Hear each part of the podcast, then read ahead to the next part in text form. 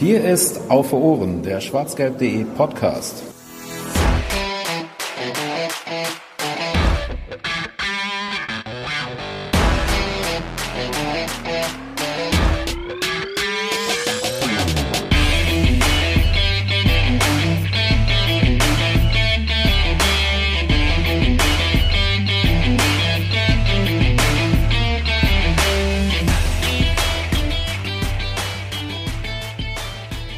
Wunderschönen sonnigen guten Tag, guten Abend oder vielleicht auch gute Nacht, je nachdem wann und wo ihr das hört. Herzlich willkommen zur 33. Ausgabe von Auf den Punkt, dem Kurzpodcast von Auf Ohren.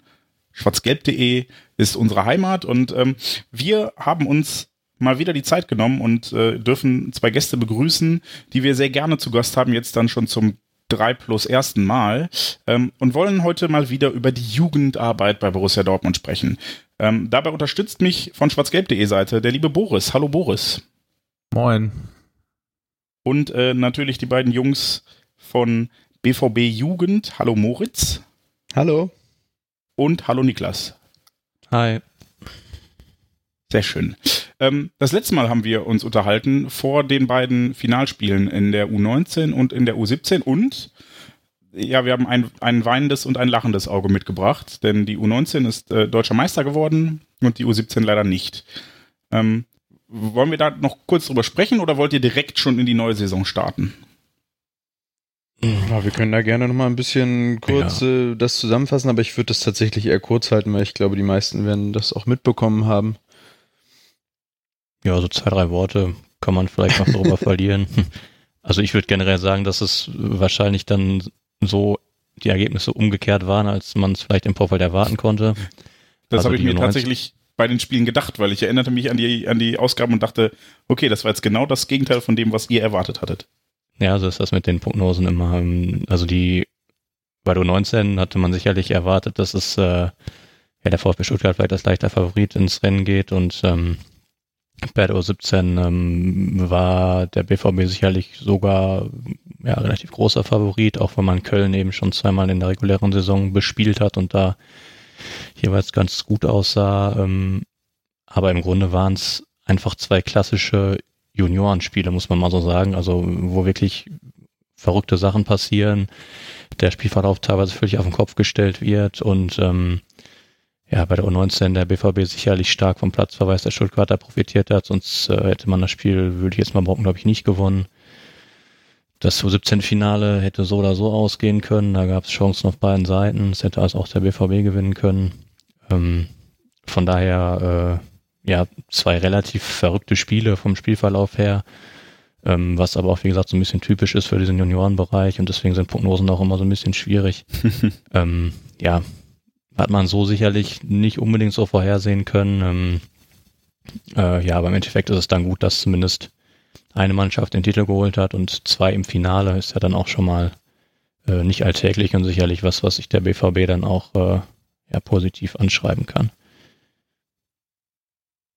Beim U17-Finale würde ich vielleicht nochmal ganz kurz äh, nachhaken. Fandet ihr, dass der BVB so gespielt hat, dass er sich das am Ende auch hätte verdient gehabt zu gewinnen. Jetzt abgesehen mal von den zwei dicken Böcken, die ähm, ja sicherlich nicht geholfen haben. Aber generell fandet ihr das von der Spielanlage oder von, oder von der Spielidee, vom Spiel an sich ähm, wirklich wie so ein typisches Jugendspiel oder habt ihr da irgendwelche Ansätze gesehen, die euch besonders gut gefallen haben oder andersrum besonders schlecht?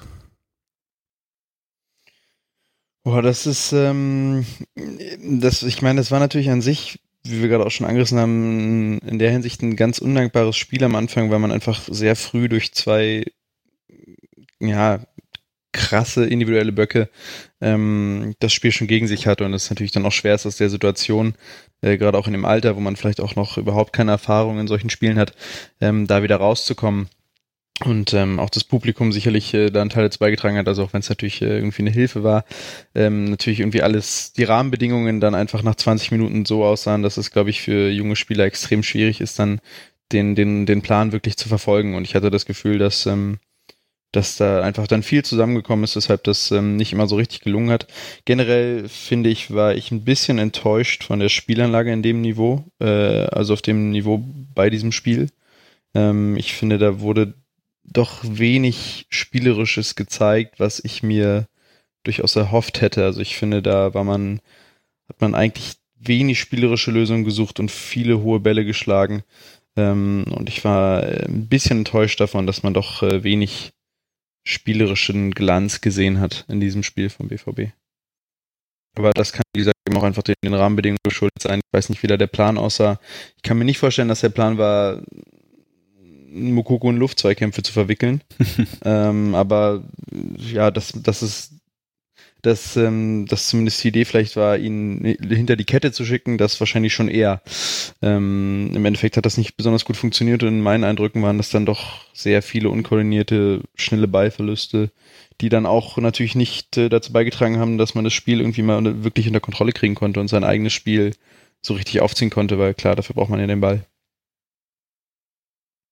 Ja, das würde ich so, würde ich so unterschreiben. Also diese, diese langen Bälle auf dem Koko, das ist was, was man in der Saison auch durchaus häufig mal gesehen hat, aber da ist dann eben eher der Plan, den Ball hinter die Kette zu spielen, damit Mokoko da mit seiner Schnelligkeit ähm, den Abwehrspielern davon laufen kann. Ähm, in der Luft ist das natürlich bei ihm dann nicht ganz so optimal.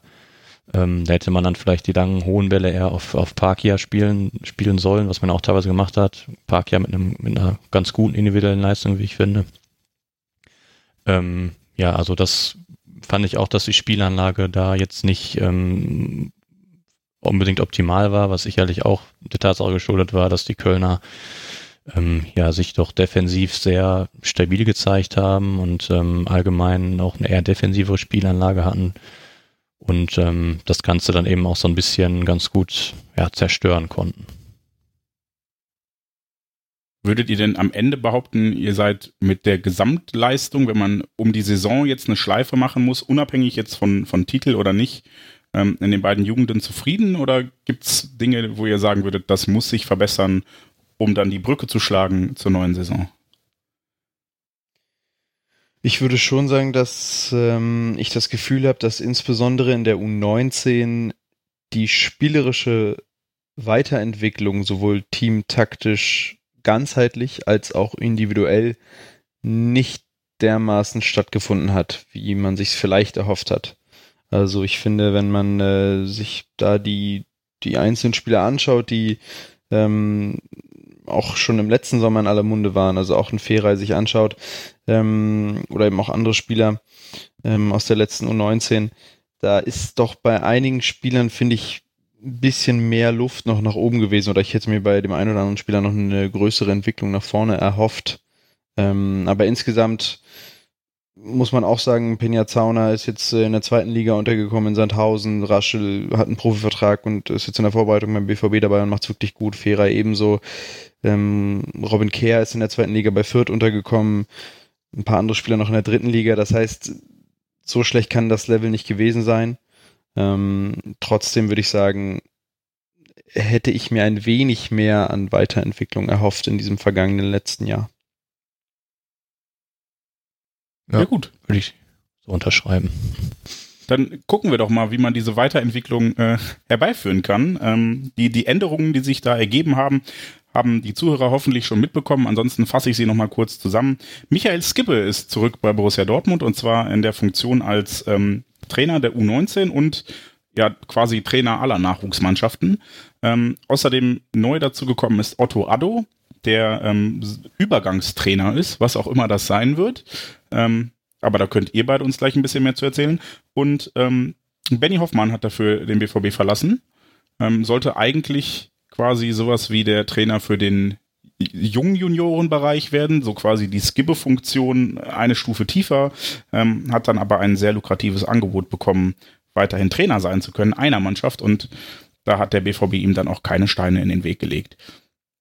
Und ihr beide hattet jetzt dann schon, oder ich weiß gar nicht, ob ihr beide es persönlich wart, aber ihr als BVB Jugend quasi hattet jetzt schon äh, das Glück und die Ehre, Michael Skibbe interviewen zu dürfen und ähm, habt das dann auch bei schwarzgelb.de veröffentlicht. Vielen Dank einmal dafür. Ähm, und für die Hörer da draußen, ihr könnt das lesen auf schwarzgelb.de. Wie war denn so euer erster Eindruck und könnt ihr vielleicht so ein bisschen anreißen, was die Aufgaben von Michael Skibbe sein werden oder seine Funktion über die U19 hinaus? Ja, also ähm, generell hat er einen super sympathischen Eindruck gemacht. Ähm, wir haben das Interview mit ihm alleine geführt. Er hat uns dann äh, ja in das in das Trainingsgebäude mitgenommen. Wir haben einen Raum gesucht. Er hat uns einen Kaffee gekocht und sowas alles. Also ähm, ein super sympathischer Eindruck erstmal. Auch wenn man bedenkt, dass er ja nun schon jetzt wirklich sehr sehr lange im Geschäft ist und äh, also dass er sich dann so die Zeit äh, nimmt für so zwei ja, Fans im Endeffekt, sage ich mal. Das war erstmal schon ein sehr, sehr positiver Eindruck. Er hat auch immer betont, wie sehr er sich freut, wieder, äh, wieder da zu sein, ähm, wieder zu Hause zu sein, wie er auch, wie er auch gesagt hat. Und ähm, äh, ja, er meinte auch, dass diese Arbeit ähm, im Jugendbereich jetzt ähm, das ist, worauf er jetzt wirklich im Moment Lust hat.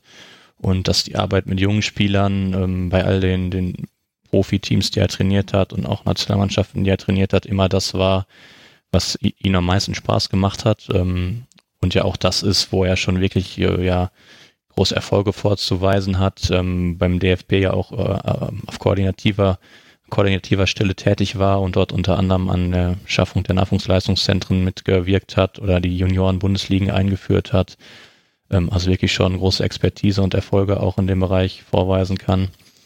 Ähm, ja, also grundsätzlich erstmal einen sehr sympathischen Eindruck gemacht. Äh, ich denke mal, dass er einen kompetenten Eindruck macht. Das ist bei der Erfahrung nicht, nicht verwunderlich und äh, ähm, ja, also seine Aufgabe ist, wie gesagt, so ein bisschen zweigeteilt. Also auf der einen Seite ist er eben ganz normal, sag ich mal, Cheftrainer der U19-Mannschaft beim BVB. Ähm, und ähm, an anderer Stelle ist er eben in so ein bisschen so einer übergeordneten Funktion tätig. Also ähm, als äh, ja, Trainer aller Nachwuchsmannschaften, wobei sich das, wo man das mit den allen Mannschaften schon so ein bisschen einschränken kann ähm, und sich jetzt seinen Aufgabenbereich sicherlich nicht bis runter in die U12, U11 äh, definiert, sondern das ähm, hauptsächlich ähm, ja vielleicht frühestens bei der U15 anfängt und dann bei der U16 und U17 dann so ist er dann wahrscheinlich so richtig intensiv mit drin.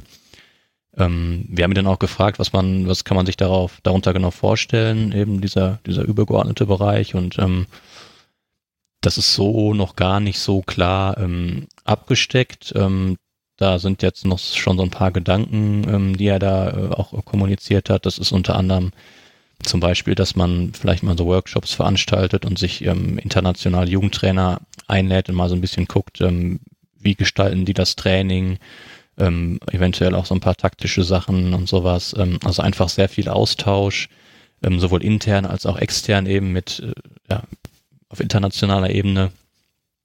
Ähm, also da meinte er, muss und wird sich noch so ein bisschen was entwickeln. Ähm, und was jetzt den, speziell den U19-Bereich beim BVB angeht, ähm, hat man jetzt in den ersten Testspielen, können wir vielleicht gerade nochmal genau darauf eingehen, das Spiel gegen Sporkhöfe zum Beispiel habe ich, äh, habe ich über 90 Minuten verfolgt. Und jetzt war auch ein Turnier am Wochenende, was nicht ganz so gut, ganz so gut verlaufen ist. Ähm, hat man äh, oder hatte ich den Eindruck, dass äh, das Ingame-Coaching vor allem sehr stark von vom Co-Trainer kam, von, von Daniel Rios, ähm, der auch unter Benny Hoffmann schon sehr viel gemacht hat, ähm, was sich aber meiner Meinung nach noch mal ein bisschen verstärkt hat. Ähm, also man vielleicht auch so ein bisschen sagen kann, dass er, also ich möchte jetzt seinen, seinen fachlichen Einfluss und seinen, seine ähm, taktischen Fähigkeiten und so nicht in Abrede stellen, dass er vielleicht auch so ein bisschen diese Mentorfunktion äh, ein bisschen einnimmt ähm, und äh, ja eben den Spielern so ein bisschen zeigen soll, ähm, wo es jetzt im Profibereich genau drauf ankommt und äh, ähm, ja, dass er dann auch halt eben gesagt hat, dass man sich eben davon viel erhofft, dass er aufgrund seiner Erfahrung den, den Übergang in den Profibereich so ein bisschen erleichtern soll und ein bisschen ähm, erfolgreicher gestalten soll.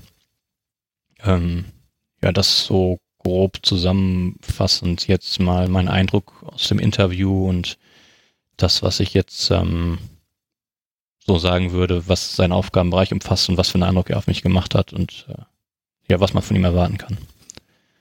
Was würdet ihr, was würdet ihr dann sagen, nochmal ganz kurz, welche Rolle Otto Addo jetzt genau in diesem Konstrukt äh, einnimmt oder einnehmen soll? Also die Frage habt ihr natürlich auch gestellt und die fand ich, hat er ein bisschen, ja, nicht ganz so konkret äh, beantwortet, meiner Meinung nach. Also man hat jetzt nicht wirklich rauslesen können, was jetzt genau der Aufgabenbereich ist. Vielleicht wie das bei Sebastian Kehl ein bisschen äh, vor einiger Zeit bei den Profis der Fall war. Ähm, könnte das bei, bei ihm eine ähnliche Rolle sein? Oder wie genau soll diese Betreuung der Spieler dann aussehen? Und was würdet ihr euch darunter vorstellen? Ähm, ja, ich glaube, dass aber diese etwas schwammige Antwort in erster Linie ähm, darauf basiert, dass es auch ein sehr, ja, ich sage jetzt mal in Anführungszeichen schwammiger Aufgabenbereich ist, also dass der gar nicht so klar definiert ist vielleicht, sondern dass es immer so ein bisschen auch kurzfristig vielleicht geguckt wird, ähm, in, in welche Mannschaft geht er jetzt heute, welches Training guckt er sich heute an, mit welchen Spielern arbeitet er heute, welches Spiel besucht er heute. Ähm, also er bewegt sich halt so ganz grob im Bereich äh, U17 bis U23. Bei den Profis würde ich sagen eher seltener, wobei er jetzt, glaube ich, in den USA mit dabei war. Ähm, es ist halt, es kommt halt immer so ein bisschen drauf an. Also er hat halt grundsätzlich die Aufgabe, individuell mit Spielern zu arbeiten, eben gezielt an Schwächen zu arbeiten und sie eben gezielt äh, ja auf den Profibereich vorzubereiten. Also ähm, wirklich genau die Fähigkeiten zu arbeiten, die im Profitraining gefordert sind, die im Profibereich gefordert sind und das eben von der U17 bis, bis zu U23 und eben gerade in diesem Über, Übergangsbereich äh, U19, U23 oder 19 Profis, also wenn die Spieler ähm, gerade raus sind oder ein Jahr raus sind, ähm, dann eben genau zu diesem Zeitpunkt äh, mit den Spielern zu arbeiten um, und eben Schwächen, die vielleicht auch im Jugendbereich noch nicht so aufgefallen sind, das äh, ist ja auch häufig der Fall, oder wo man nicht so die Zeit hatte, die aufzuarbeiten, da eben gezielt dran zu arbeiten. Ich denke, das ist so grob sein Aufgabenbereich. Und sicherlich muss sich das, wie sich das dann das genau ausgestaltet, auch noch so ein bisschen einfinden, weil den auf diesen, diesen Posten gab es beim BVB bisher ja noch nicht. Und ähm, ich denke, das hat dann auch viel mit Kommunikation zu tun, dass sich das dann über die Zeit so ein bisschen einspielt. Wie, ich denke, mit Sebastian Kehl kann man das ganz gut vergleichen. Ähm, die Position wird ja auch neu geschaffen und ähm, da muss man dann erstmal so ein bisschen gucken, ja, das Aufgabenfeld quasi so ein bisschen äh, bei der Arbeit selber abstecken und das, das ergibt sich dann, denke ich, im Laufe der Zeit. Glaubt ihr, dass das dann auch ähm, ein Stück weit in Richtung Persönlichkeitsentwicklung geht und vor allen Dingen auch einfach darum, persönlicher Ansprechpartner zu sein oder wirklich rein sportlich als Trainer? Ich würde sagen, dass es äh, auf jeden Fall auch äh, darum geht, Persönlichkeiten zu stärken oder ganz individuelle persönliche ähm, Fähigkeiten herauszubilden, wenn sie vielleicht so in der Form noch nicht da sind. Also das ähm, geht auf jeden Fall über die reine Arbeit am Platz auch hinaus, da bin ich mir sehr sicher. Das ist ähm, eben genau so ein, so ein Zwischenschritt. Es geht eben darum, die wirklich talentierten Jungs zu begleiten und da eben nicht nur nicht nur auf dem Platz, sondern eben auch ähm, dann daneben her. Also ich glaube, das ist quasi schon eine irgendwie ganzheitliche Art der Betreuung äh, und der Weiterentwicklung, die er da, ähm, für die er da beim BVB jetzt ist. Ganzheitlich ist ein schönes Stichwort an der Stelle. Ähm, ihr habt ja mit Michael Skipper auch über, über sein Konzept quasi für die gesamte Jugend gesprochen und er hat sich ja dann darüber geäußert, dass er eher kein Freund davon ist, so ein ganzheitliches Konzept zu haben im Sinne von äh, La Masia bei Barcelona oder sowas, sondern ähm, da wirklich den Trainern auch die Freiheit zu geben, die Spieler stärken individuell in die Mannschaften einzubeziehen. Was haltet ihr denn davon? Also wärt ihr jetzt eher begeistert davon gewesen, wenn der BVB gesagt hätte, wir machen ein Konzept und ziehen das durch und prügeln dann auch die Spieler in dieses Korsett? Mal böse formuliert? Finde ich persönlich einen Ansatz, der in meinen Augen vor allem dann Sinn macht, wenn man tatsächlich ein klar definiertes Konzept ähm, über Jahre, im äh, Optimalfall auch über, über Jahrzehnte beim, äh, im Herrenbereich dann auch verfolgt. Also bei Ajax Amsterdam und, und Barcelona macht das irgendwie Sinn, weil die auch seit Jahrzehnten für einen ähnlichen Fußballstil stehen. Wenn wir jetzt einfach mal an unseren BVB zurückdenken, der Stil, der vor sieben, acht, neun Jahren unter Jürgen Klopp gespielt wurde und den wir jetzt spielen, ist ja doch sehr, sehr verschieden. Und dementsprechend, ähm, wenn man sich vorstellt, man hätte jetzt vor sechs, sieben Jahren gesagt, wir wollen jetzt alle ähm, nach dem, nach dem Kloppschen System irgendwie versuchen auszubilden. Und wenn sie dann aus der Jugend rauskommen, ist aber auf einmal Favre da und sagt, ich will aber eigentlich ganz andere Sachen machen, ist das dementsprechend nicht übermäßig sinnvoll. Das heißt, ich glaube, diese Frage nach dem Konzept sollte sich vor allem dann stellen, wenn man ein langfristig klares Konzept in der Herrenmannschaft definiert hat ähm, und ganz klar weiß, was für Eigenschaften man auch in zehn Jahren bei seinen Jugendspielern haben möchte. Und da das ähm, beim BVB im Moment so für mich nicht zu sehen ist, glaube ich, ist es durchaus nicht verkehrt zu sagen, ähm, klar, es gibt gewisse Grundsätze, gewisse Grundtugenden, die da sein sollten. Darüber hinaus ähm, lassen wir aber irgendwie den Trainern freie Hand dabei zu erkennen und zu sehen und sich zu orientieren an dem Spielermaterial, das da ist. Denn ähm, letztendlich finde ich, macht es auch wenig Sinn, ähm, auf also ein Konzept drauf zu prügeln, wenn die Spieler dafür gar nicht da sind. Und daher glaube ich, ist es gar nicht verkehrt, äh, aus dem momentanen Standpunkt zu sagen, dass man das äh, den einzelnen Trainern so ein bisschen freier überlässt. Natürlich vor dem Hintergrund, dass man natürlich trotzdem gewisse Grundfertigkeiten, Grundtugenden und Grundfähigkeiten äh, irgendwo beibehalten möchte. Ja, das sehe ich ähnlich. Also ich finde das Beispiel, was er ja selbst auch gesagt hat, ähm, Ajax Amsterdam da ganz gut. Ähm, was Moritz gerade auch mal vertieft hat. Ähm, es gibt natürlich schon ähm, gewisse Fähigkeiten, wo dann ähm, Mannschaften mal mehr, mal weniger drauf gucken. Also beim BVB wird schon eben bei der Auswahl der Jugendspieler äh, viel Wert auf Geschwindigkeit gelegt. Ähm, vor zwei, drei Jahren weil, war der allgemein der physische Aspekt sehr wichtig. Das nimmt jetzt langsam so ein bisschen ab, was ich ganz gut finde.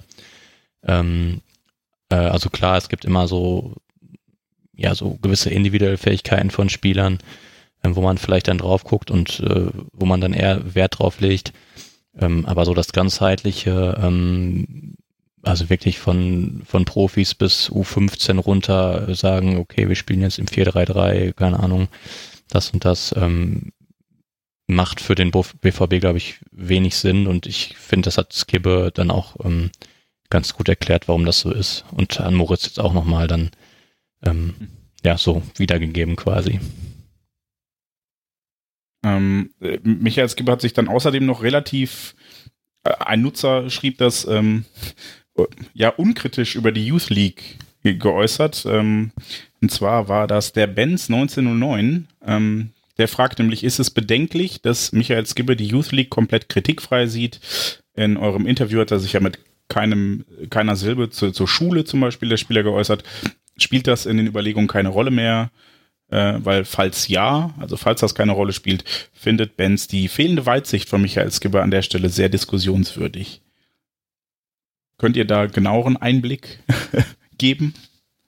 Ich glaube, dass das in erster Linie mit der Frage zusammenhing, weil die zielt ja eher so in Richtung ähm, sportlicher internationaler Vergleich ab ähm, und jetzt gar nicht so sehr, ähm, also die Frage war jetzt gar nicht so sehr, nach eventuellen Kritikpunkten oder sowas. Also ich glaube, wenn, wenn wir da genauer nachgefragt hätten, dann wären da sicherlich auch diese Punkte angesprochen worden, aber ähm, ich glaube, das hat damit zu tun, worauf halt die Frage abgezielt hat, dass das eher so ein bisschen halt um den sportlichen Aspekt eben ging und um, um den internationalen Vergleich und er hat ja dann auch gesagt, dass es, dass es wichtig ist, sich immer mit noch, mit noch besseren Mannschaften zu messen, um seine Grenzen zu kennen und seine Grenzen eventuell dann auch verschieben zu können. Ähm, weiß ich nicht, also fühlt für mich jetzt ein bisschen weit, ihm da irgendwie eine fehlende Weitsicht oder was unterstellen zu wollen. Also ich, wie gesagt, ich glaube, wenn man mit ihm detaillierter über das Thema sprechen würde, dann äh, hätte er da sicherlich auch noch äh, kritischere Punkte angesprochen. Aber der BVB möchte schon auch die Performance in der Youth League verbessern, augenscheinlich. Also während man in den letzten Jahren ab und zu mal das Gefühl hatte, das ist so der B-Wettbewerb, also dass da auch mal Spieler aus anderen Mannschaften mitfuhren, wird man das jetzt wahrscheinlich in dieser Saison nicht mehr ganz so laissez-faire handhaben. Oder glaubt ihr das doch? Weiß gar nicht, ob das in den letzten Jahren wirklich so extrem laissez-faire war oder ob man nur einfach nicht gut genug war für die anderen Mannschaften. Also ich natürlich kann man sagen, ja, da ist dann im letzten Jahr zum Beispiel mal irgendwie ähm, Isaac mitgefahren oder war das vorletztes Jahr, ich weiß gar nicht mehr. Also manchmal waren dann irgendwie Spieler wie Isaac oder Gomez dann dabei, die eigentlich jetzt nicht mit der U19 gespielt haben. Auf der anderen Seite kann man natürlich sagen, dass es auch Spieler sind, die das individuelle Niveau der Mannschaft eigentlich anheben sollten. Also ich weiß gar nicht, ob man äh, aus dem Argument heraus laissez-faire unterstellen kann. Ich denke, dass die Youth League generell wichtig ist für den BVB auch in der kommenden Saison, da es, glaube ich, nicht zielführend ist, den Leistungsvergleich auf einem nationalen Level zu halten und nur dort stattfinden zu lassen, da der deutsche Fußball generell auch im Jugendbereich momentan äh, in einer ordentlichen Delle ist.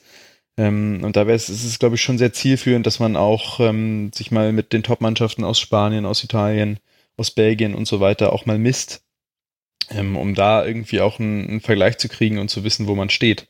Denn es ist doch einfach, ähm, sagt viel über das Niveau der Spieler, wenn man sie äh, dann auch mal im Vergleich gegen, gegen Madrid sieht, äh, anstatt gegen Wuppertal, Wuppertal SV am, am Samstag um, um 11 Uhr. Also ich glaube, das ist schon ähm, wichtig auch für, für die Standortbestimmung und äh, auch für den Vergleich zu sehen, wie, wie die Jungs da international abschneiden. Und deswegen glaube ich, ist die Youth League ähm, für den BVB durchaus wirklich wichtig. Gerade weil eben der deutsche Fußball momentan nicht wirklich in der Lage ist, auf allerhöchstem Niveau immer den Vergleich zu bieten.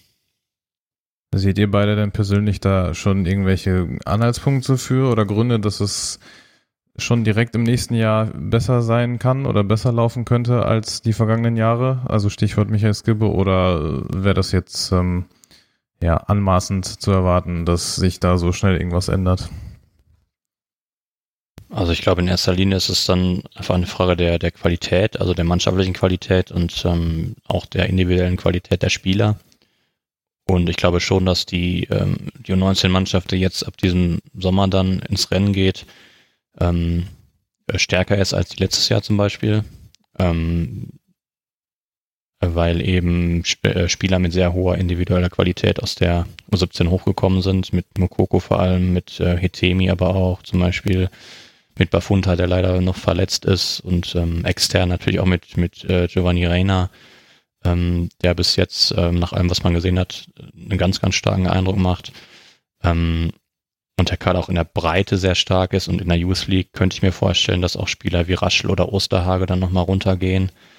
Ähm, also dass das Niveau der Mannschaft halte ich dieses Jahr schon für höher als, als letzte Saison und da könnte ich mir vorstellen, dass es ähm, auch in der Youth League besser läuft, ob das dann reicht, um gegen Mannschaften wie Barcelona, Real Madrid äh, Tottenham etc. bestehen zu können, ist dann nochmal eine andere Frage, weil das dann auch eben ähm, ja teilweise Ursachen hat, die, die, längerfristiger Natur sind, die struktureller Natur sind und die man jetzt mit einem Jahrgang oder mit ein, zwei guten Spielern nicht unbedingt ausgleichen kann.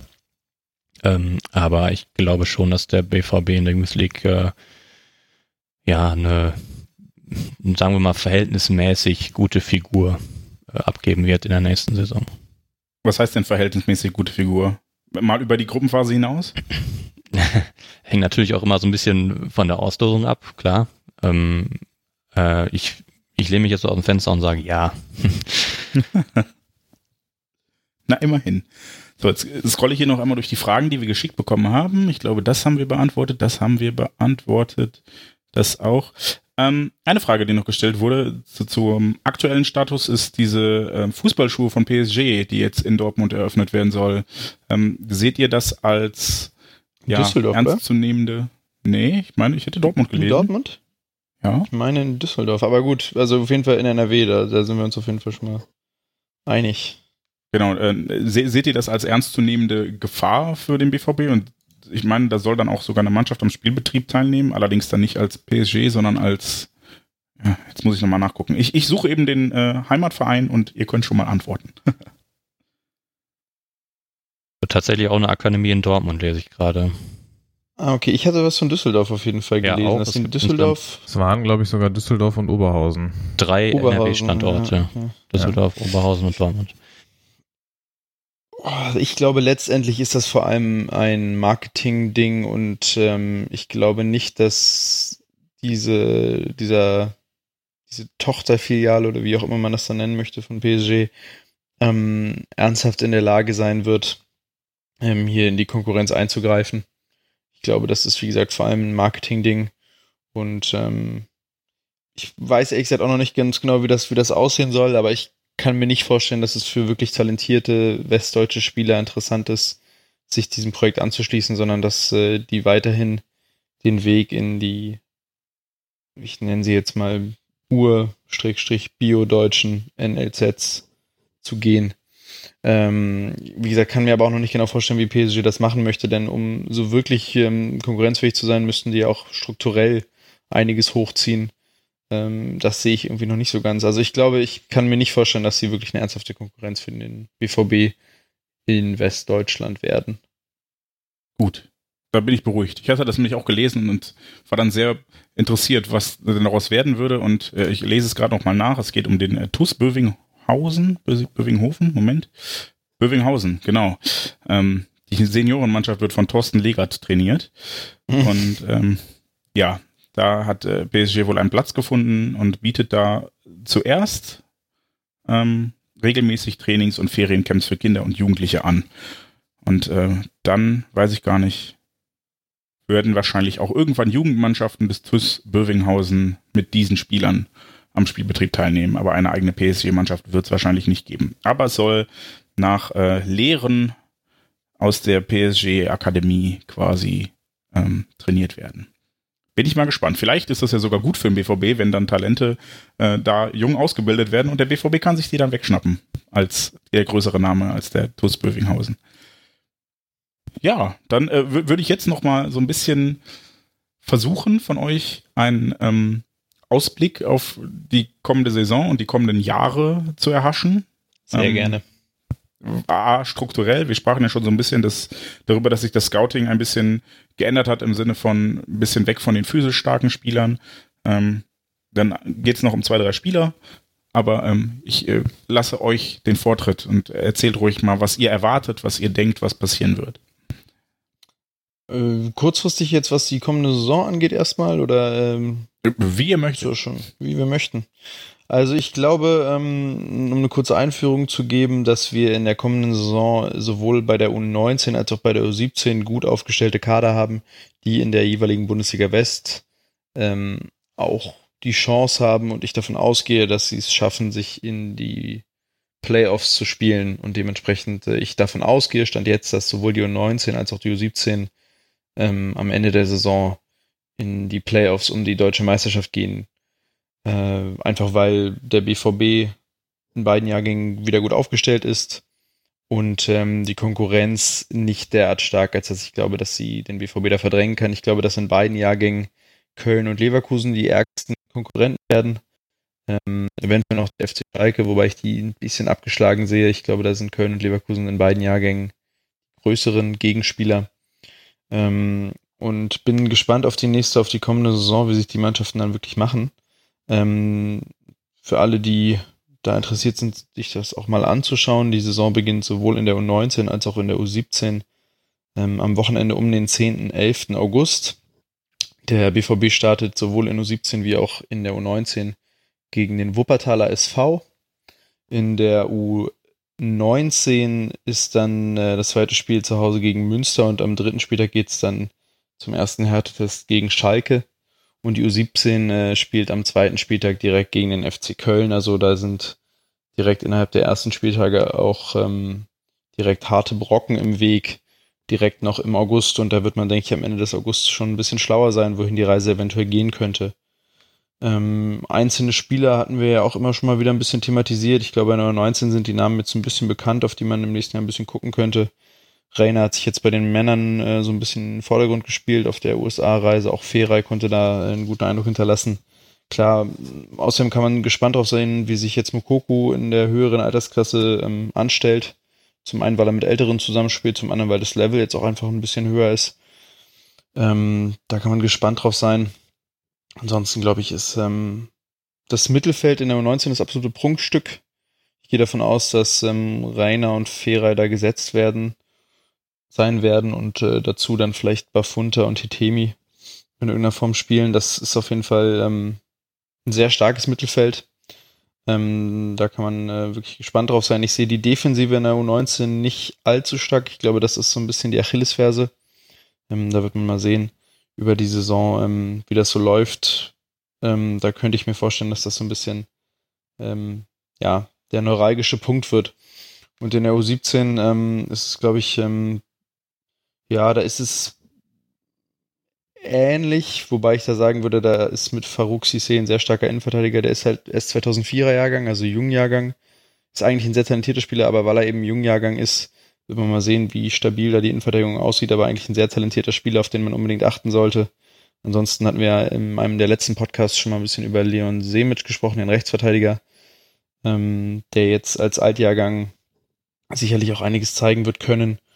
Und darüber hinaus, glaube ich, äh, sind so Tekin Genchoglu ist ein interessanter Spieler, der rechts außen. Dennis Lütgefrier, der im letzten Jahr als Altjahrgang schon ein ganz wichtiger Teil der U17-Mannschaft war, ist jetzt als also letztes Jahr war er Jungjahrgang, dieses Jahr ist er dann Altjahrgang und kann dann auch nochmal, ähm, glaube ich, da mehr die Fäden ziehen. Und dann sind wir, glaube ich, auch alle gespannt, was der Neuzugang Bradley Fink aus der Schweiz ähm, bringt. Ich glaube, dazu gab es auch eine Frage, ne? Gab, ähm, Korrekt.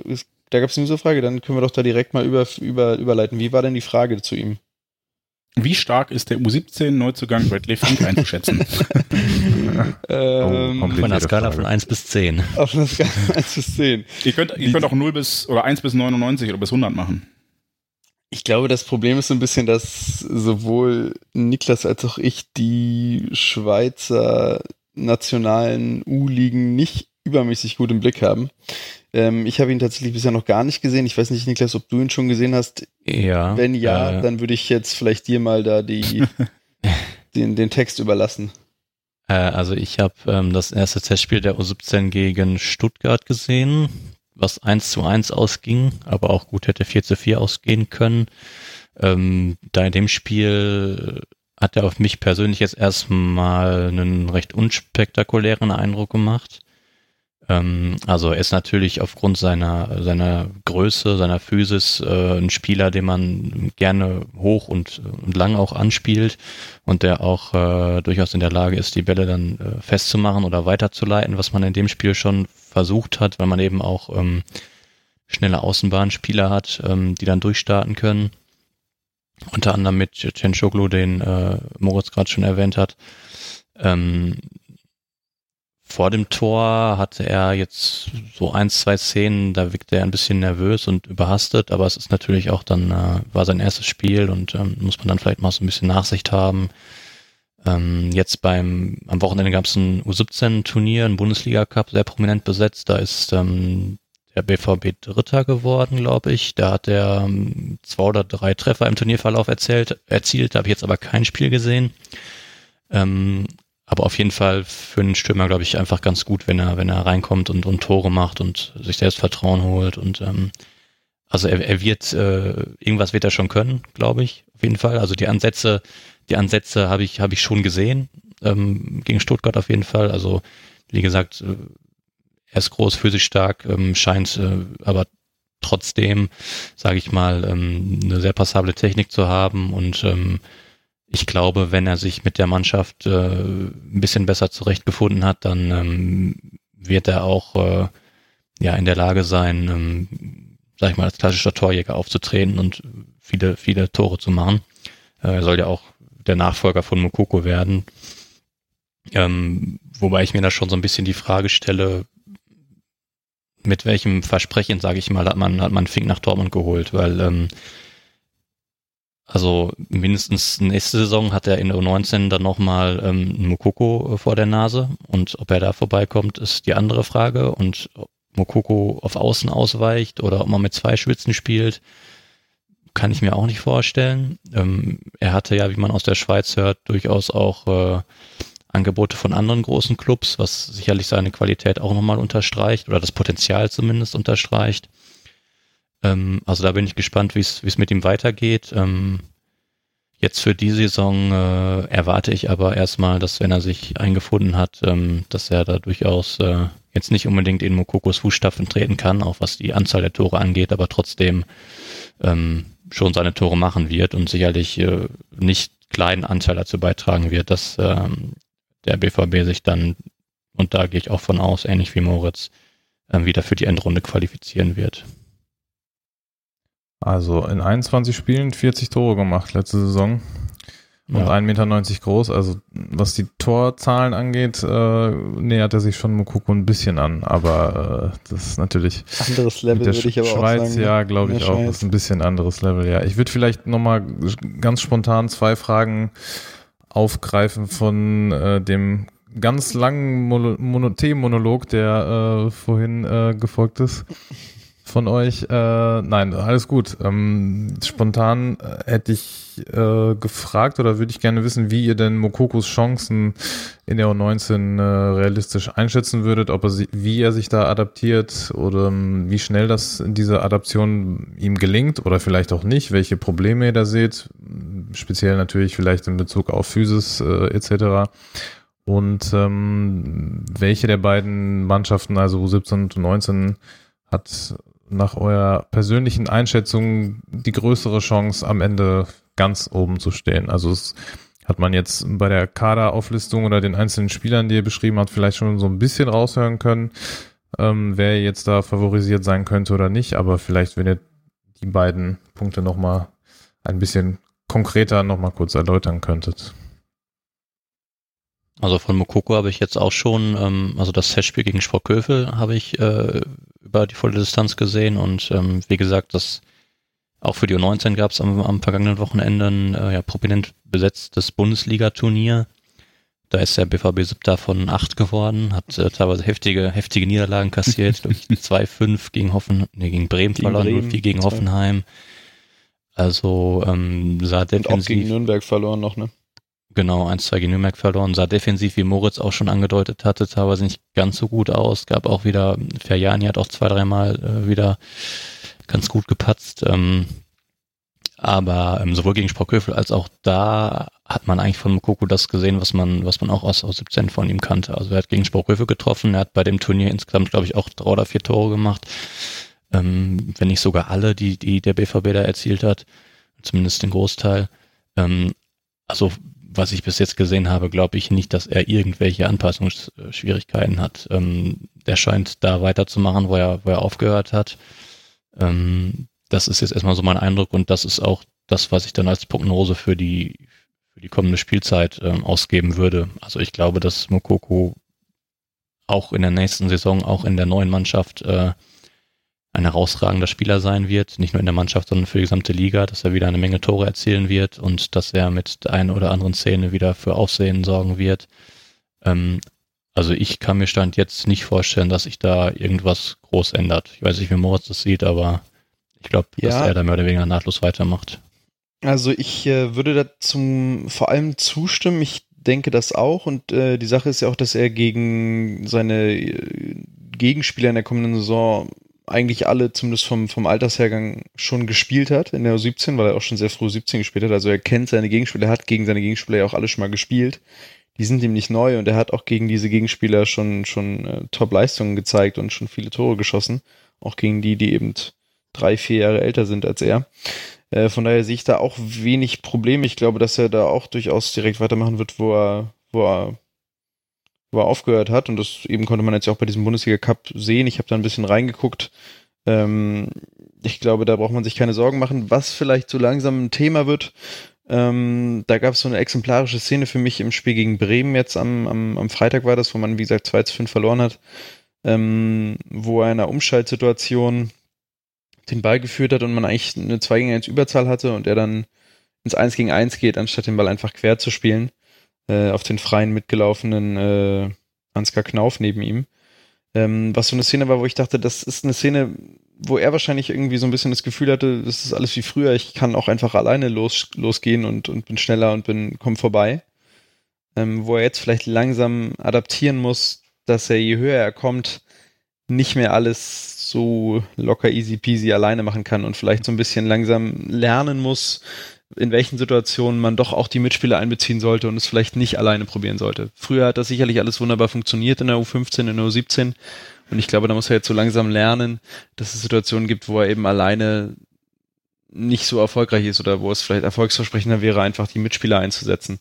Ähm, das ist das, wo ich so ein bisschen ähm, das Potenzial sehe, dass er jetzt ähm, ausbauen kann, äh, wo er sich, glaube ich, ein bisschen adaptieren muss, aber ansonsten jetzt vom rein sportlichen, vom rein physischen Aspekt sehe ich da eigentlich auch wenig Probleme. Boris, ähm, deine zweite Frage?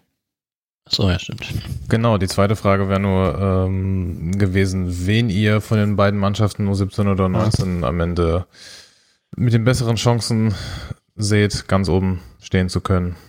Da würde ich jetzt ähm, aus meinem Eindruck, es ist natürlich immer ein bisschen schwierig, weil ähm, ich jetzt vor allem auch den westdeutschen Fußball im Blick habe, nicht so genau sagen kann, äh, nicht so detailliert, wie es vielleicht im Süden und Osten äh, angeht und deswegen das nicht immer ähm, optimal einschätzen kann. Aber wenn ich jetzt den, den Westen mir anschaue, würde ich sagen, sehe ich da die U19 mit besseren Chancen als die U17.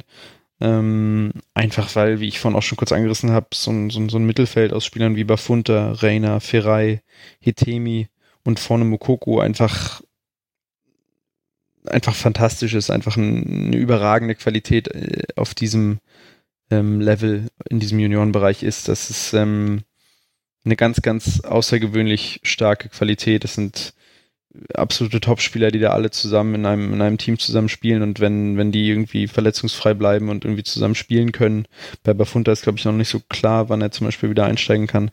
Aber wenn das gelingt, dann sehe ich da einfach aufgrund der individuellen Qualität in der Mitte des Spielfeldes die U19 mit den äh, besseren Chancen äh, und denke, dass die U19 da schon also bei der U19 würde es mich extrem wundern, wenn sie nicht in die Playoffs gelängen. Das ähm, würde mich dann doch sehr verwundern. Ich glaube, da ist die individuelle Qualität einfach wirklich verdammt hoch. Ja, also dem würde ich so zustimmen. Das Mittelfeld in der 19 ist sicherlich eines, was, was von der individuellen Qualität her, ohne jetzt die anderen Mannschaften von Bayern, Stuttgart, Wolfsburg genauer zu kennen, würde ich einfach mal sagen, ist das ein Mittelfeld, was von der Qualität her seinesgleichen sucht, deutschlandweit. Ähm, in der U17 ist natürlich auch so ein bisschen die Frage, ähm, das ist halt wirklich also so ein U17-Jahrgang, ähm, wenn die neu zusammenkommen, das, das braucht halt immer eine gewisse Zeit, weil da kommen Spieler aus der U15 äh, hoch. Das sind jetzt, glaube ich, äh, diesem, dieser Saison beim BVB 4 oder 5. Ähm, und Spieler aus der U16. Da kann es also durchaus sein, dass das Niveau da gerade zu Beginn nochmal so ein bisschen heterogener ist und ähm, die Mannschaft sich auch erstmal so finden muss, ein bisschen. Ähm, und sie auch vielleicht anders als bei der U19 so in der Form selten oder noch gar nicht zusammengespielt haben, ähm, weil das auch eine Altersklasse ist, wo man gerne mal äh, externen Spieler verpflichtet auch, was es beim BVB in dieser Saison größtenteils ausgeblieben ist. Ähm, da sind zehn Spieler, glaube ich, aus der U16 hochgekommen und wie gesagt vier oder fünf aus der U15.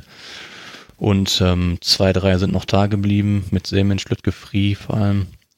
Ähm, da muss man also gucken, wie sich das ein bisschen findet. Das ist sicherlich eine Mannschaft, die rein von der individuellen Qualität her ähm, auch mindestens in Westdeutschland ähm, absolut top ist. Man hat, äh, man ist U15 Meister geworden, man ist in der U16, in der, wenn auch natürlich nicht in der, also in der Verbandsliga ist das, glaube ich, ähm, hat man hat man gewonnen und zum Beispiel Mannschaften wie Schalke klar hinter sich lassen können. Also wenn man das jetzt ein bisschen bisschen überträgt, dann äh, sollte man auch dort ähm, gegenüber der Konkurrenz äh, gut aufgestellt sein. Ähm, vielleicht, ich glaube, es gab auch noch eine Frage zu Cissé und auch zu dem Neuzugang vom KSC, wenn ich das richtig in Erinnerung habe. Genau, was sind, äh, was für Spielertypen sind Walz und Cissé in der U17?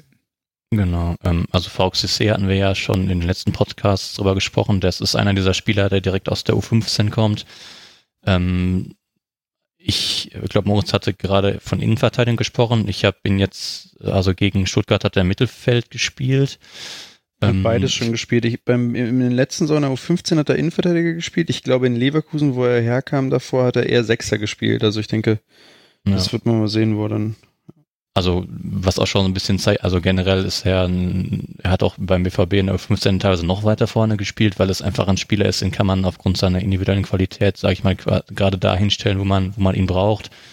Ähm, wenn man jetzt unbedingt noch ein Tor erzielen muss, dann schiebt man ihn weiter nach vorne. Wenn man äh, eher so ein bisschen Qualität im Spielaufbau braucht, dann schiebt man ihn auf die 6 oder auf die Innenverteidigung. Und ähm, er hat auch schon in dem Spiel gegen Stuttgart, was ich jetzt gesehen habe, äh, also er ist, kommt wie gesagt aus der U15, ist also äh, U17 Jungjahrgang und ähm, hat da also auch schon gezeigt, dass er einfach technisch enorm beschlagen ist, ähm, sich auch äh, körperlich gegen seine Gegenspieler durchsetzen kann. Er ist einfach ein äh, ja ein Spieler, der der den Unterschied ausmachen kann, äh, was ich ihm auch durchaus jetzt als Jungjahrgang schon zutrauen zutrauen würde für die U17. Also ein Spieler, den man sicherlich, der jetzt so langsam sicherlich mehr an den Fokus rücken wird, auch bei den, bei den Fans, die ja so ab der U17 erst beginnen, vielleicht äh, die Nachwuchsmannschaften zu verfolgen und der sicherlich, glaube ich, auch relativ schnell Aufmerksamkeit oder relativ schnell Aufmerksamkeit erregen wird. Der Neuzugang vom KSC, Vasco Walz, ist so ein bisschen ähm, nicht ganz so spektakulär wie CC von der Spielanlage her, ist eher so ein bisschen äh, ja, die ordnende Hand, sage ich mal, so ein bisschen strategischer ausgerichtet, auch relativ zweikampfstarker Spieler, ähm, so dass sich die beiden da auch ganz gut ergänzen können, glaube ich. Und ähm, zusammen mit Lütke Frie, der ja auch letzte Saison schon eine starke Saison gespielt hat und der jetzt eben als äh, Altjahrgang nochmal einen Schritt machen äh, sollte und auch wird, denke ich, ist das auch ein Mittelfeld, äh, dieses Dreier-Mittelfeld, wenn NCC dann dort spielt, ähm, auch ein Dreier-Mittelfeld, was sicherlich äh, ja eine enorme Qualität besitzt, ähnlich wie in der U19 und was sich sicherlich auch vor der Konkurrenz im Westen und wahrscheinlich auch äh, in der übrigen Republik nicht verstecken muss. Das ist schön. Das freut mich. ähm, ich, ich hätte jetzt noch eine, eine beziehungsweise zwei Fragen. Die erste ähm, bezieht sich eher auf die jetzt schon herausragenden Spieler der U19. Ähm, wir sprachen ja schon von Reiner, der mit den Profis unterwegs ist und auch Ferrei. Haltet ihr für sinnvoll, dass die vielleicht eher sogar U23 spielen als U19? Also ich persönlich muss ganz klar sagen, gar nicht. Also ich auch nicht. So Top-Talente zur U23 zu schicken, da halte ich überhaupt nichts von. Das hat man beim BVB bis jetzt auch nicht gemacht. Also ein Götze hat nie U23 gespielt, ein Pulisic hat nie U23 gespielt. Ähm, Larsen, glaube ich, zwei oder drei Mal, wenn überhaupt. Ähm, glaube ich nicht, halte ich auch nicht für sinnvoll, weil das ist einfach ein, äh, das ist einfach keine keine Umgebung, in, in der sich solche Spieler weiterentwickeln können. Wenn sie da, gut, man könnte jetzt sagen, ja, dann lernen sie mal die gesunde Härte des Profi-Daseins kennen und so, aber ich, also ich weiß nicht, das, das ist halt auch, ähm, gut, es ist halt keine Härte in dem Sinne, dass man sich Schulter an Schulter mal durchsetzen muss. Es ist keine Härte in dem Sinne, dass man mal guckt, oh, wie komme ich an dem Niveau mein, an meinem Gegenspieler vorbei? Das ist halt einfach rumgegrätsche, sage ich mal, und das ist nichts, was was diesen, was diesen Spielern meiner, meiner Meinung nach weiterhilft. Ähm, also dann lieber U19 und direkt Profi. Also ich gehe davon aus, dass beide ähm, äh, auch ab und zu diese Saison schon ins Profitraining integriert werden. Ähm, eventuelle Kadernominierung weiß ich nicht. Auf den offensiven Flügelpositionen ist die Profimannschaft jetzt nicht ganz so gut besetzt wie vielleicht in anderen Mannschaftsteilen, sodass da eventuell für Ferrei und Reiner sich mal eine kleine Lücke öffnen könnte, wobei beide, wobei ich beide auch eher stärker zentral sehe, aber da muss man natürlich dann gucken, wo finden sie da eventuell auch so eine Nische im Profibereich. Aber von U23 halte ich nichts. Das ist ja fast schon ein vernichtendes Urteil für unsere U23. das bezieht sich jetzt nicht auf die U23 generell, sondern halt einfach, wie man da mit solchen Top-Talenten meiner Meinung nach umgehen sollte. Also es kann für jetzt, sage ich mal, normal talentierte Spieler ist es sicherlich ein guter Weg, auch sich äh, langsam daran zu gewöhnen und dann auch eben den nächsten Schritt zu machen. Also gut, zu den Profis weiß ich nicht. Also von der U23 zu den Profis hat beim BVB jetzt in der Vergangenheit äh, eher selten funktioniert, aber auch einfach dann eben in die zweite oder dritte Liga. Ähm, dann eben nach ein, zwei Jahren U23. Also hat sicherlich eine sehr wichtige Funktion und kann sicherlich auch für den BVB wichtig sein. Ähm, aber für jetzt die absoluten Top-Talente, wenn wir jetzt eben über Ferrei und Reina sprechen oder in der Vergangenheit über Pulisic zum Beispiel, da halte ich, äh, halte ich diesen Schritt für nicht, für nicht, äh, nicht sinnvoll. Okay. Und äh, die zweite Frage, weil, weil ähm, Moritz eben fragt, ob er jetzt kurzfristig oder langfristig antworten soll und dann die kurzfristige Antwort gegeben hat. Was wäre denn jetzt noch die langfristige Antwort für äh, die BVB-Jugend? Also, was ähm, mir immer mal wieder so ein bisschen im Kopf rumschwirrt in diesem Kontext ist, dass ich generell mal so ein bisschen ähm, darauf hinweisen möchte, ähm, dass wir natürlich beim BVB jetzt in einer Situation sind, äh, im, im Punkt Nachwuchsarbeit, Jugendarbeit und Ausbildung Übergang von Talenten zu den Profis, ähm, wo wir so ein bisschen ähm, den Fluch der eigenen guten Tat quasi zu spüren bekommen. ähm, ich will natürlich darauf anspielen, dass es natürlich bedeutend schwieriger ist, Spieler auszubilden, die der ersten Mannschaft helfen können, als wenn wir jetzt hier ähm, über einen VfL Bochum sprechen würden oder eine Mannschaft in der dritten Liga. Und ähm, diese Thematik, die da aufkommt, ähm, das ist natürlich jetzt ähm, aus den Jahrgängen 99, 2000, vielleicht auch 2001 jetzt nicht die extreme Masse an, an Spielern äh, oben äh, im Erstligakader ankommt, eben auch ganz maßgeblich damit zusammenhängt, dass es natürlich auch schwierig ist für so einen Jugendspieler, sich bei einem Verein, der sich in den europäischen Top 10 eigentlich wähnt, oder zumindest in Top 15, ähm, natürlich einfach bedeutend schwieriger ist.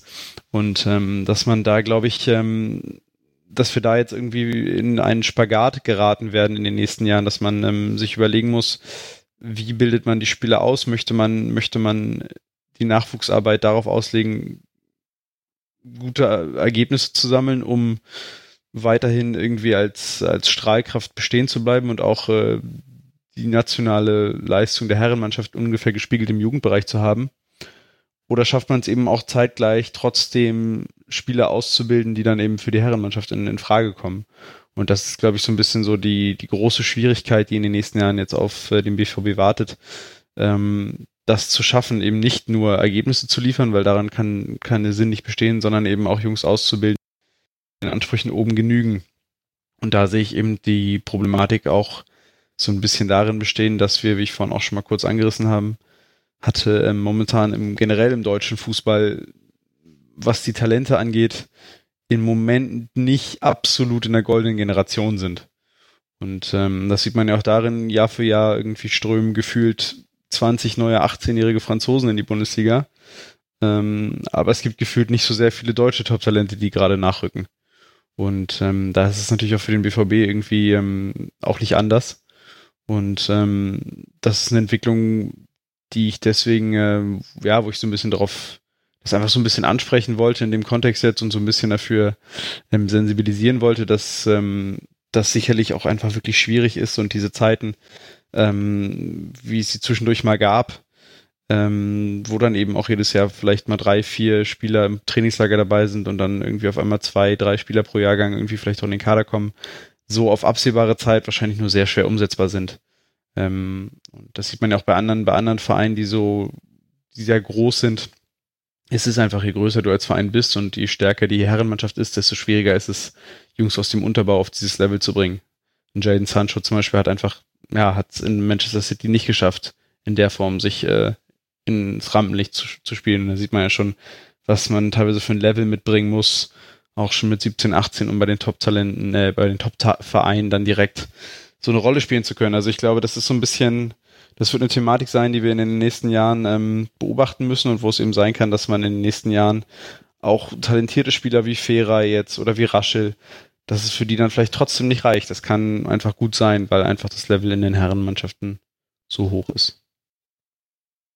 Ja, ähm, würde ich generell voll so, voll so unterschreiben. Ähm, bei, bei Feray könnte, steht da jetzt vielleicht sogar schon eine zukunftsweisende Entscheidung an. Also sein Vertrag läuft, wenn ich das richtig im Kopf 2020 aus.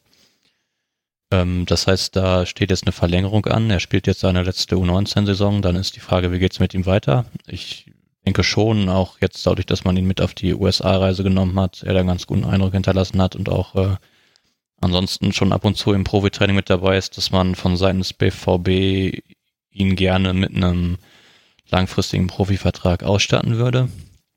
Ähm, jetzt wissen wir aber auch alle, wer der Berater von äh, Immanuel Ah, Ferrari ist. gerade hinaus, ja, okay. Alles Ähm, Die, die es nicht wissen, es ist Mino Raiola. Genau. Ähm, Genau. Und ähm, wie ich jetzt auch erst gehört habe, ähm, Ferrari jetzt schon für sein Alter oder sage ich mal für seinen für seinen Status als Jugendspieler eine sehr ordentliche Summe verdient. Ähm, ist dann natürlich die Frage, wofür entscheidet er sich? Also er wird sicherlich andere Möglichkeiten haben und er hat einen Berater, der sich diese anderen Möglichkeiten auch sehr genau anschauen wird.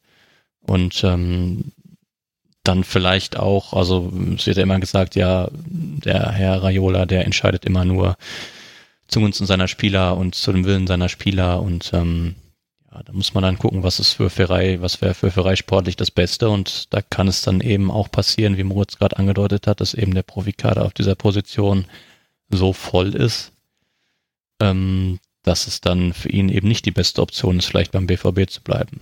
Das ähm, muss man dann sehen, ist aber, wie gesagt, eine sehr spannende Entscheidung, finde ich, da, weil da jetzt auch dann eben mal bald was passieren muss. Der Vertrag läuft 2020 aus und ähm, ja, bin ich gespannt, wie das weitergeht und welche Perspektive man ihm da aufzeigen wird und ob ihm und ob seinem Berater diese Perspektive dann genügt. Und natürlich dann auch letztendlich, äh, ob sich dann diese Perspektive auch äh, so in der Realität abbildet. Ja, das finde ich Da auch sehr wir spannend. Das, das war's dann schon. Ich glaube, wir haben alle Fragen beantwortet. Boris, hast du noch eine? Nee, ich glaube, wir haben nicht nur alle, sondern auch noch mehr Fragen gefühlt beantwortet. Ja, gut, mehr als alle. Wir, wir selbst dürfen ja auch Fragen einbringen. Das ist ja immer noch Das unser. Podcast. Das ist korrekt. Nee, ich bin äh, sehr, sehr äh, versorgt mit Infos. Also, nee, danke Jungs. ja, von, von mir auch nochmal vielen Dank. Auch für das Interview gerne. mit Michael Skibbe. Ähm, Genau. Habe hab ich sehr gern gelesen. Ähm, und dann bin ich mal gespannt, was da so passiert. Bei Sebastian Kehler waren wir ja in der ähnlichen Situation, dass wir anfangs ein Interview mit ihm geführt haben und er dann auch sagte, ja, muss ich mal gucken. Und ähm, das wird sich dann über die nächsten Jahre hoffentlich noch ein bisschen verbessern und dann werden wir dann in ein paar Jahren wieder in dieser Runde sitzen können und drüber reden können, was denn tatsächlich draus geworden ist und was nicht. Ähm, bis dahin erstmal vielen Dank. Wir werden natürlich regelmäßig weiter mit euch sprechen, ähm, wie sich das entwickelt hat ähm, bei der U17, bei der U19. Und darauf freue ich mich jetzt schon, weil ich mich generell auf die neue Saison freue beim BVB. Es macht gerade alles sehr viel Spaß. Ähm, vielversprechende Mannschaft, vielversprechende Jugendspieler vor allem auch. Ähm, ja. So, dann äh, vielen Dank euch. Ich, ich überlasse euch jetzt das vorletzte Wort, bis ich mir dann wie immer das letzte schnappe. Oh, das vorletzte Wort. Nee, also ich, ich, ich glaube, dass man tatsächlich sich, äh, dass es sich lohnt, äh, auch in der kommenden Saison ähm, sich das eine oder andere Spiel sowohl der U17 als auch der U19 anzuschauen. Ähm, und dass man da äh, sehr viele Spieler sehen wird, die in absehbarer Zeit eine gute Rolle im Profifußball spielen werden und äh, wenn auch nicht die meisten, dann sicherlich auch eins, zwei oder sogar drei, die das auch beim BVB tun werden. Schön, dann freuen wir uns darauf. und ähm, bis dahin verfolgen wir euch und den BVB, euch at äh, BVB Jugend bei Twitter. Ähm, seid ihr bei Facebook eigentlich noch? Ich habe das letztes Mal schon gefragt. ähm, das ist eher sporadisch. Ja. Ja, also theoretisch sind wir da noch praktisch eher nicht mehr so. Nee. Gut, das heißt, alle, die kein Twitter haben und uns trotzdem zuhören, ihr könnt das auch so lesen, ohne registriert zu sollten sein. sich Twitter machen. Und euch auf jeden. Fall da lesen. Genau. Ähm, uns erreicht ihr ähm, auf Ohren bei Twitter, äh, schwarzgelb.de gibt's auch bei Facebook. Äh, ihr könnt uns auch eine E-Mail schreiben, podcast at schwarzgelb.de und wir freuen uns über jedes Feedback. Ähm, auch wenn das Feedback sagt, ich soll aufhören, Lehrerwitze über Funny zu machen, dann, dann nehmen, wir, nehmen wir uns das zu Herzen und lassen künftig Volker die Lehrerwitze machen oder Boris. Das ist schon okay. Ähm, Moritz, Niklas, vielen Dank. Ähm, es war aufschlussreich. Danke, Äh, Ich Jungs. freue mich aufs nächste Mal. Boris, dir auch vielen Dank. Dankeschön, bis zum nächsten Mal. Volker im Hintergrund vielen Dank. Und äh, allen Zuhörern vielen Dank fürs Zuhören. Ich freue mich auf die neue Saison und her BVB.